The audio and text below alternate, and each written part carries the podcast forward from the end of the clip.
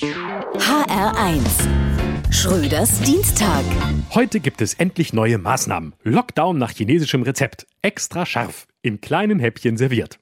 Ausgangssperren am Abend möchte die Ministerpräsidentenkonferenz möglicherweise verhängen. Dann soll es eine FFP2-Maskenpflicht in Bussen und Bahnen und am Arbeitsplatz geben, der aber ins Homeoffice verlagert werden soll. Also muss die FFP2-Maske insbesondere auch zu Hause getragen werden. Man könnte ja aufgrund der Ausgangssperre Familienmitgliedern begegnen auf dem Weg vom Schreibtisch zum Klo.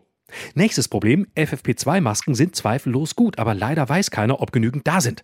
Außerdem können sich Hartz-IV-Empfänger FFP2-Masken, die über drei Euro kosten und von denen man im Monat mehr als eine braucht, wohl nur schwer leisten, von ihren 2,63 Euro pro Monat, die für medizinische Produkte vorgesehen sind.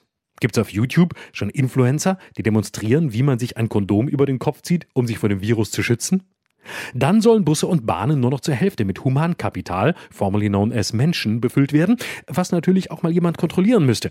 Vielleicht können sich ja ein paar Hartz-IV-Empfänger ein paar Cents als Maskensecurity dazu verdienen.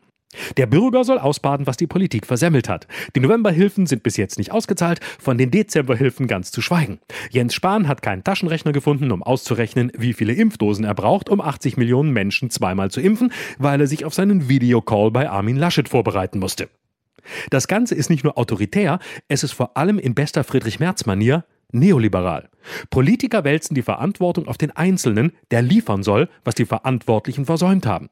So wie Flugscham für Vielflieger wichtiger war als die ordentliche Besteuerung der Luftfahrt. Eine Politik, die statt mit Argumenten, mit Schuldgefühlen, schlechtem Gewissen und Strafandrohungen dem Einzelnen die Verantwortung für eigenes Versagen zuschiebt, ist unpolitisch. Sie behandelt Bürger wie Kinder und sich wie schlechte Erziehungsberechtigte.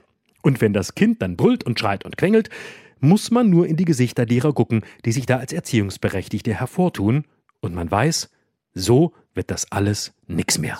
Schröders Dienstag. Auch als Podcast auf hr1.de. HR1. Genau meins.